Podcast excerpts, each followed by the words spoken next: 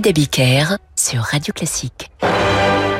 Bonsoir et bienvenue dans Demander le programme. Ce soir, comme chaque jeudi, je vous raconte la vie d'un compositeur.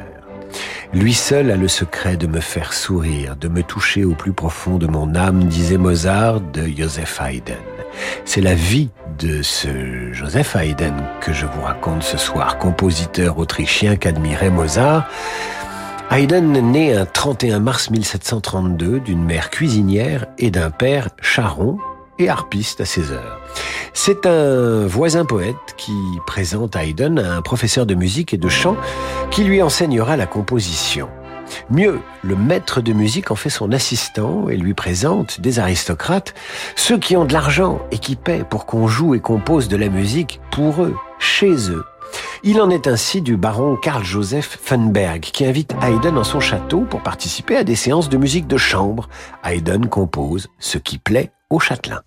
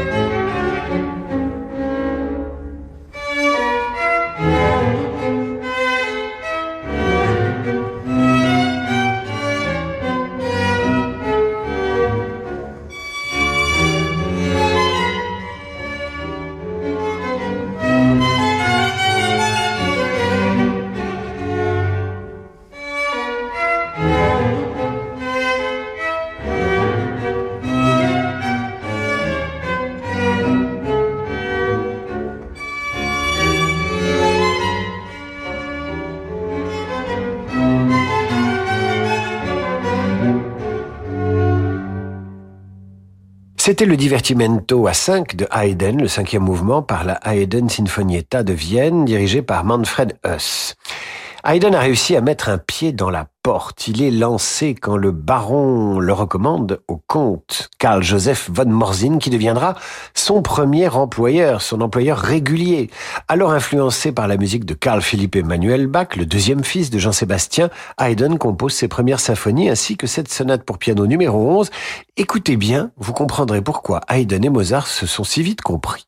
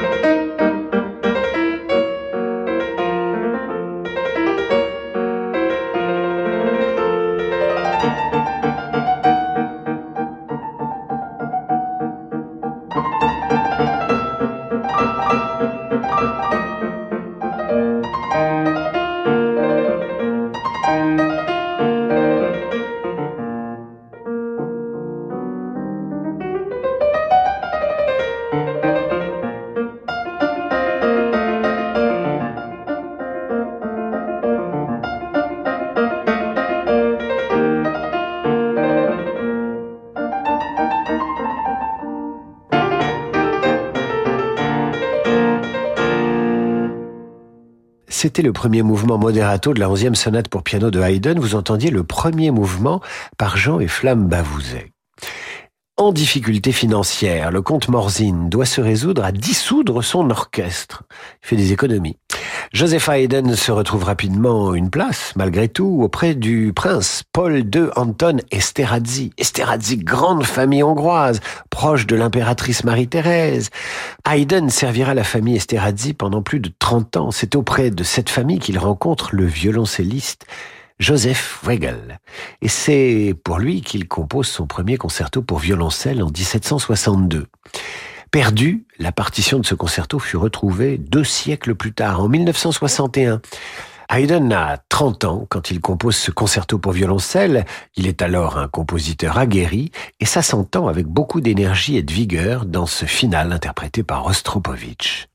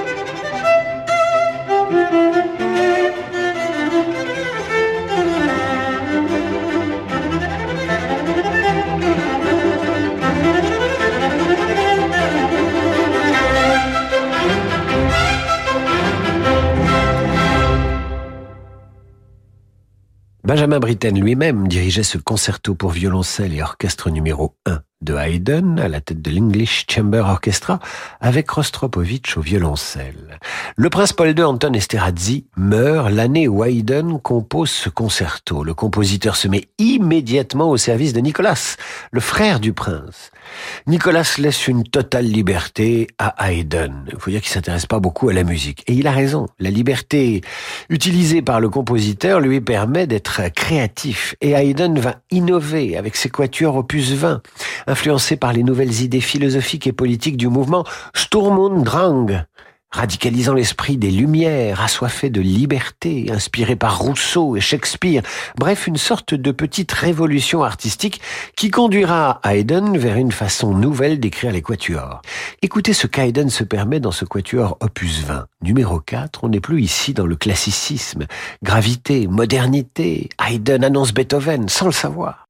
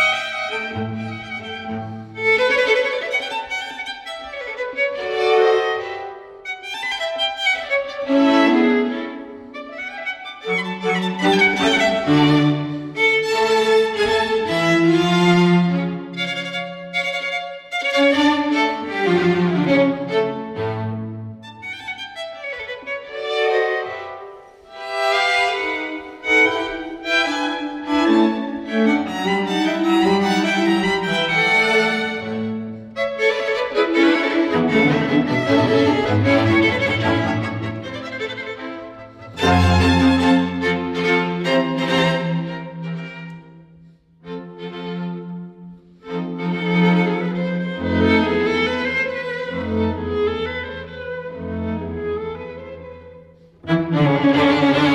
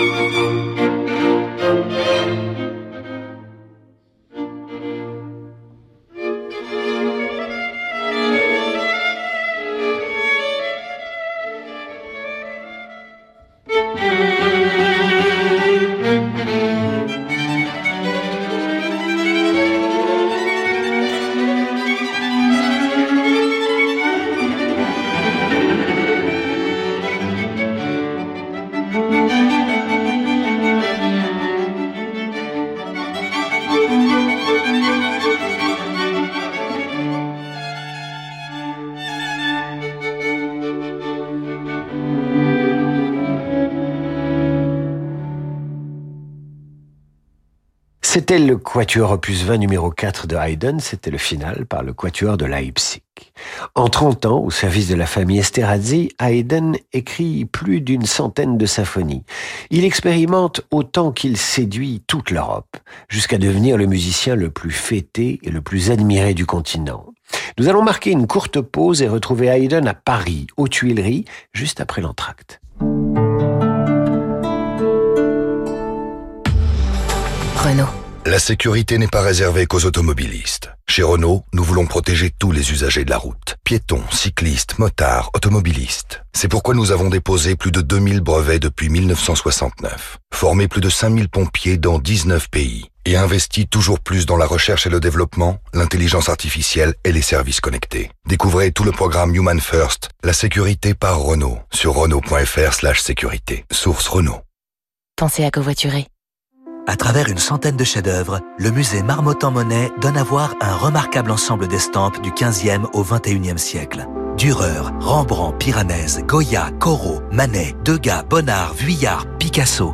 Les œuvres des plus grands maîtres sont mises en regard de créations d'artistes contemporains. L'art subtil de la gravure, sa diversité, rayonne dans l'exposition Graver la lumière en collaboration avec la Fondation William Quendet et Atelier de Saint-Pré au musée Marmottan-Monet à Paris jusqu'au 17 septembre. David Abiker sur Radio Classique.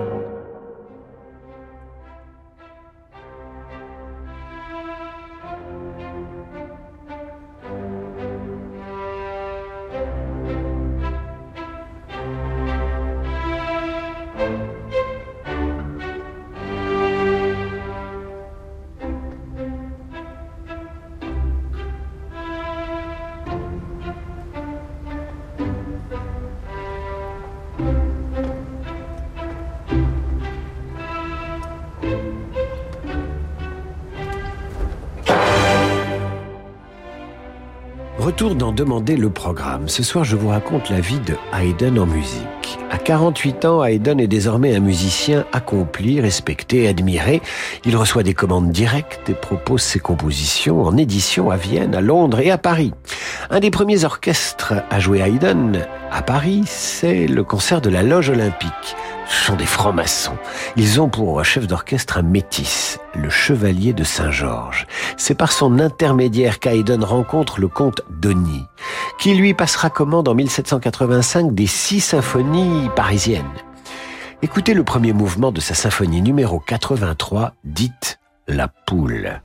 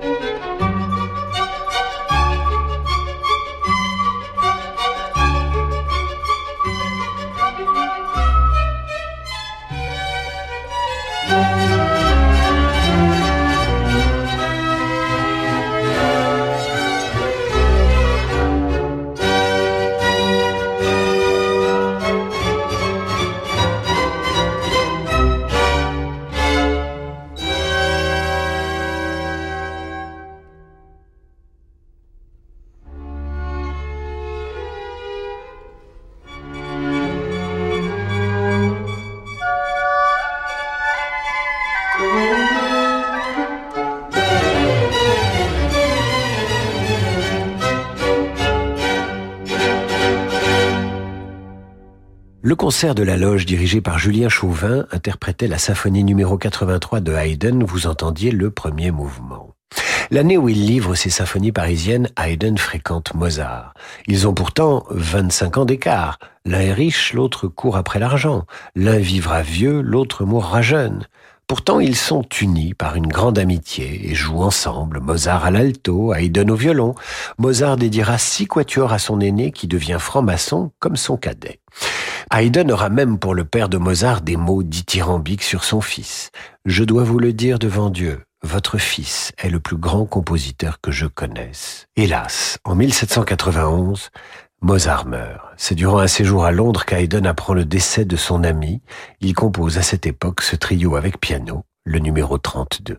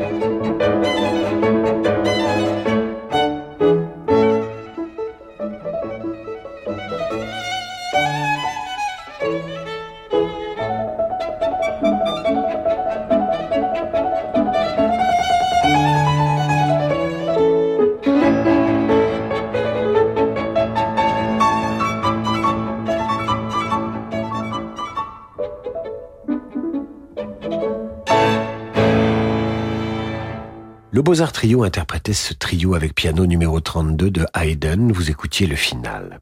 Entre deux voyages à Londres, Haydn prend le jeune Beethoven de 22 ans comme élève. Il deviendra son héritier musical, même si leur relation va se dégrader, car Beethoven n'a pas très bon caractère. À son retour définitif d'Angleterre en août 1795, auréolé du titre de docteur honoris causa que lui a décerné l'université d'Oxford, Haydn est considéré comme le plus grand compositeur vivant. Nicolas II continue de rétribuer Haydn qui n'est astreint qu'à une messe par an. Il a largement le temps de se lier au trompettiste Anton Weidinger qui vient d'inventer un système qui tire le meilleur parti des sonorités de la trompette. Toujours intéressé par les nouveautés, toujours soucieux d'innover, Haydn lui écrit en 1796 un concerto pour trompette.